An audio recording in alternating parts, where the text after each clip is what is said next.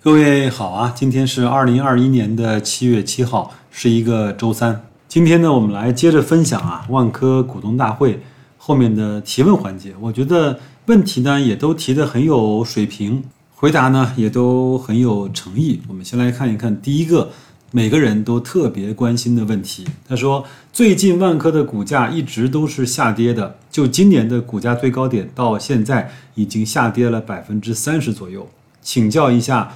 作为大股东的角度是怎么来看待这次股价的持续下跌呢？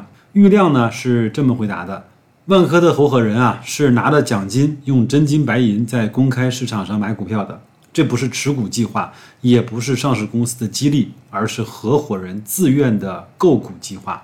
前一段时间我们刚刚增持过一次，持股的比例呢到了百分之五，我们也希望股票涨。但是目前房地产公司，包括万科的股票呢，受到了很大的影响。这其中有行业的因素，但我们在主观上要更努力，用行动呢去回应股东的关切。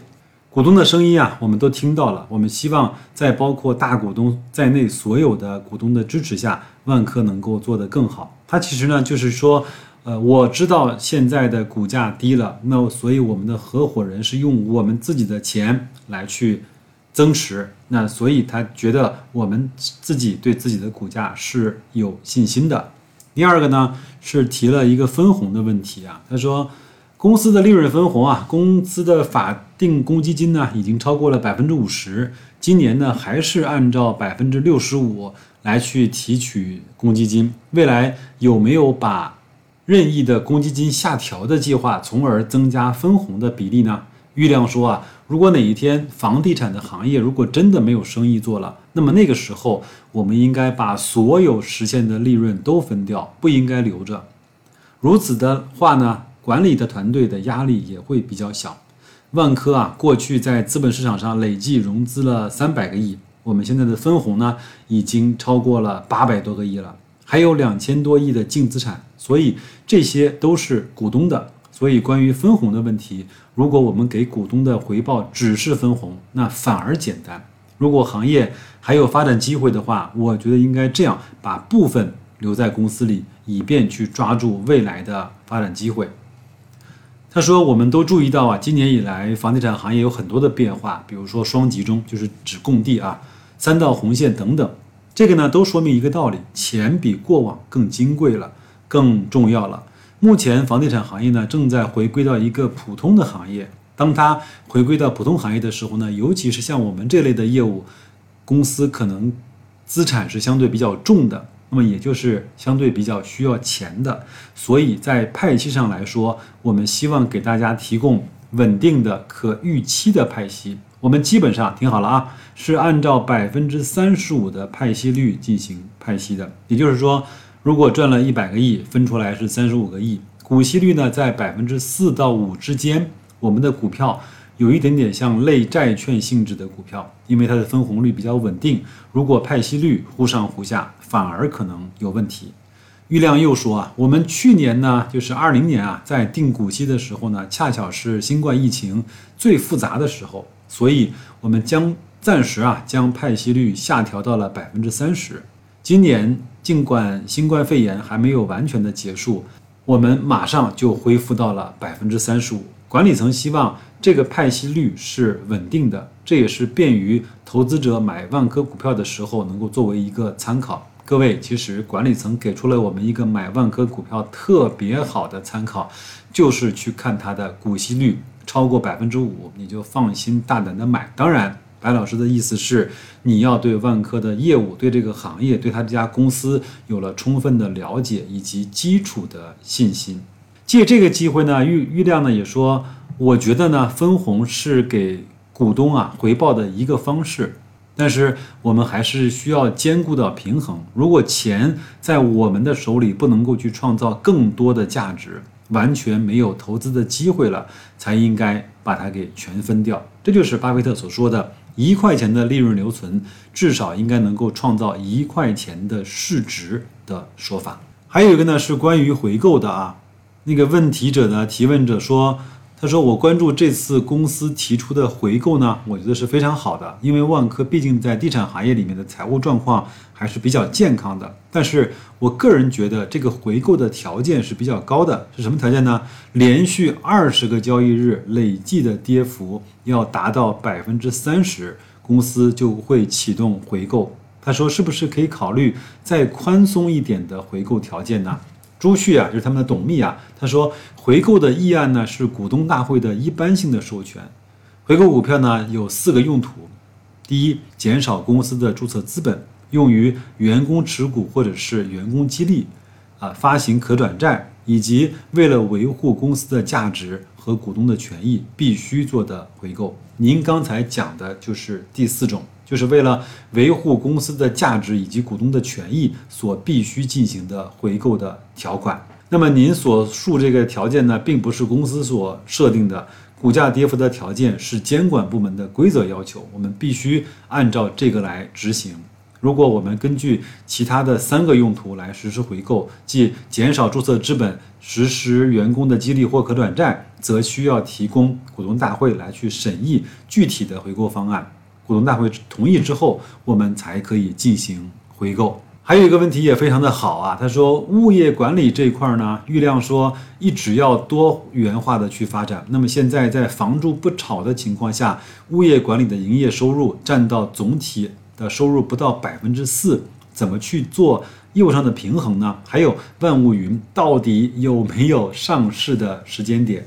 郁亮说啊，衡量一个业务值不值钱。很难仅从收入上去衡量，比如呢，看到现在很多物业公司的市值啊，都超过了母公司的市值，但是呢，物业公司的收入肯定没有办法和开发业务去相比，所以只拿收入来去衡量转型是否成功是不现实的。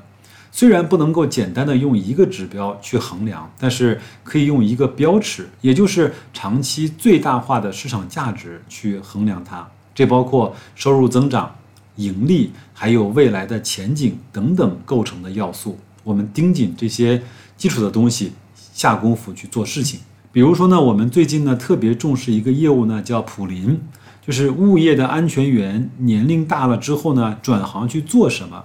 先转行呢去做二手房的买卖，因为他非常熟悉小区的情况，跟客户呢也建立了比较良好的信任关系。今年上半上半年呢，我们有百万收入的明星经济是从内部的转岗出来的。那么除了二手房，是不是还可以去卖一手房呢？我们最近实验也成功了。所以我们的万物云啊，未来是一个平台，未来衡量它的价值，既要看本身业务的规模、收入的增长，也会关注新业务怎么开辟、怎么去融合。我们的物业服务呢，我们一定会让它上市的，这点请放心。但如果我们只是传统意义上的物业管理服务的公司，我觉得一家公司上市或者是一家公司不上市其实不重要。但是如果我们是一个城市的服务商，我觉得就会变得很重要。我们在这方面也会在不断的取得进步。我们进入了更多的城市，提供了城市的服务。这个我在上一期的节目中已经跟大家分享过了啊。那么内部的协同呢，也像普林渠道一样，在更加的完善。我们会在它合适的时候给它去做上市的安排，但目前还没有上市的计划。还有一个问题也比较尖锐啊，他说：“我想了解一下毛利率的情况，在一季报里面的毛利下降的比较厉害，想了解一下未来毛利率的趋势，以及新增项目目前获取项目的标准是怎么样的。”那么这个呢是祝九胜祝总的回答。他说，关于行业的利润率呢，有几个基本的观察。第一呢，过往的几年地价占房价的占比呢是逐年上升的，并且最终都会体现在毛利上。从中短期来看，毛利的下降呢是行业的趋势。第二呢，对于一个对于一个永续的生意和永续的行业，回报率不可能永远比别人低。也不可能永远比别人高。只要是永续的行业，长期来看回报率就会回到社会的平均水平。第三，行业的回报率不等于企业的回报率，高于这个行业的回报是真正为股东在创造价值。对。万科的合伙人来说，要尽可能的创造超过行业平均值的回报水平，这是我们整个管理层的追求，也是我们经济利润奖金的来源之一。但短期来看，压力还是挺大的。从二零一七年到现在，我们看到了地价呢占房价的比例大概上升了百分之十五，开发的业务呢的挣钱的难度啊在加大。我们从二零一四年就开始做一些不断的探索，中间呢虽然被一些外在的因素所打断，当然这个指的是宝万之争啊，但是我们的方向是确定的，要从开发为主，向开发经营服务并重去转变，从单一的赛道转向多赛道。在传统的开发销售领域呢，我们要不断的提高开发质量，要把客户照顾好，得到客户的认可。当客户需要买房的时候，首先能够想到我们。我们现有的客户呢，愿意向亲朋好友推荐我们的产品。当客户的需求发生变化的时候，我们能够在行业中率先做出响应，提出有效的解决方案。在经营和服务方面，我们要不断的去突破。一个是观念上的突破，以前开发的时候呢，只提供了建筑的空间和生活的空间。今天我们要去开发、经营、服务并重。在空间的基础上，要去填充内容，要去提供服务，不光有硬件，还要有软件。不光是空间，还需要有内容。软件呢是在硬件的基础上去运行的，内容更是需要迭代去更新。最后啊，郁亮和祝总呢也都做了一些总结，我们来看一看啊。郁亮说：“房住不炒，租购并举，在十九大这八个字定义了行业的基本规则。”到今天啊，这种变化都是围绕这八个字来展开的。尤其像今年以来的三道红线、双集中等等，在这个背景下呢，我们始终把握六个字，叫不贪婪、不恐惧。不贪婪指的是在行业过去的高利润的时代结束了，不要贪婪，不要再留恋于过去，包括以前的习惯，只用规模、速度来作为衡量企业成功的标记。不恐惧呢，是说常识告诉我们。天下呢没有做完的生意，只有没做好的生意。就像祝总刚才提的，我们的开发业务呢和优秀的制造业相比，还存在明显的差距。差距有多大，就意味着改进空间有多大。我们的经营服务呢，要向优秀的服务企业学习，也存在很大的发展空间。这是事无巨细的。集团之前呢已经下定了决心，今年特别明确要加速转型发展。具体的含义呢，就是从开发为主转为开发经营和服务并重，这个转变非常巨大。为此呢，要从地产总部变为集团总部，精力放在转型发展上，同时对开发业务的组织要做大的调整，这是基本盘，要巩固、要提升、支持转型的发展。所以呢，根据市场的接近性、客户的相近性等因素，划小作战单元为七个区域。否则啊，地域太大的话呢，协同效应不容易发挥；范围太小的话呢，协同效应呢太小。管理幅度合适，有利于做产品和服务精益化的运营，发通协同的效应。基于战略和组织的考虑呢，还要进行人事的匹配。那么根据事情来去挑选合适的人才。所以，一个人才渠道呢，是内部的人才激发，鼓励优秀的干部。年轻人投入新的赛道，加大非开发类业务的跟投等等一系列的措施。还有一个呢，就是万科非常著名的外部的叫大江大海并举，就是从外部呢去聘请一些能人贤士，来支持业务转型的发展。近期的组织调整呢，都是围绕战略而来的。那最后呢，周九胜啊，他又说双集中啊，无论是对行业还是对市场，都是一个新生的事物。我们也在适应调整的过程中，对于各方来说，稳地价、稳房价、稳预期是大方向，对各方面都有利。这方面万科一定有超乎我们想象的政治觉悟，各位请放心，好吧？二十二个城市呢，到今天已经都完成了首轮的双集中供地。我们在首轮的双集中的供地中呢，一共拿了四十七块地。可售面积呢是七百一十七万平方米，一共花了五百五十八亿元，占前六个月总投资的百分之四十以上。大体的节奏还是结构呢，还是合理的。那么双集中对我们的投资策略和投资原则来说没有根本性的变化，我们依然是按照稳健的投资原则进行投资，在有人口新增、有产业导入、有完善配套的片区化强化投资。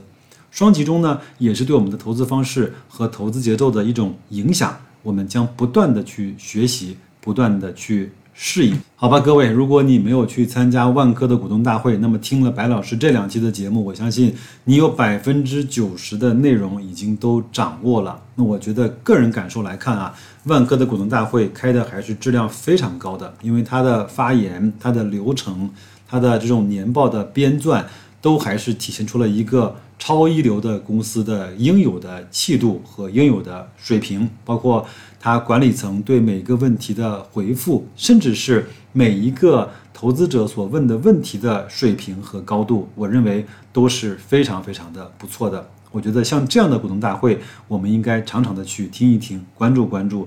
这样的话，对我们持有这类的公司就会有非常非常好的稳定和锚定的作用，好吗？最近好像万科。波动开始变大了，我不知道开始筑底还是开始反弹，我不管。那我只看好像郁亮说的，盯好企业的股息率，股息率高了，我们就多买一点。业务不好的时候，我们就陪他一块儿去度过这个转型期，还有这个行业的小小的寒冬期。等它股息率低了，有人去抢的时候，我们看一看我们在这个上面的收益是不是划算。如果它的股息率已经低过了百分之三、百分之二，甚至是更低的时候，那很多人可能是情绪而来，可能是资金推导而来。那我觉得可能那个时候我就会选择把这样的一个收益率的东西卖给后继而来的那些冲动型的消费者选手，好吧？那就这样，祝各位投资愉快，生活顺利，再见。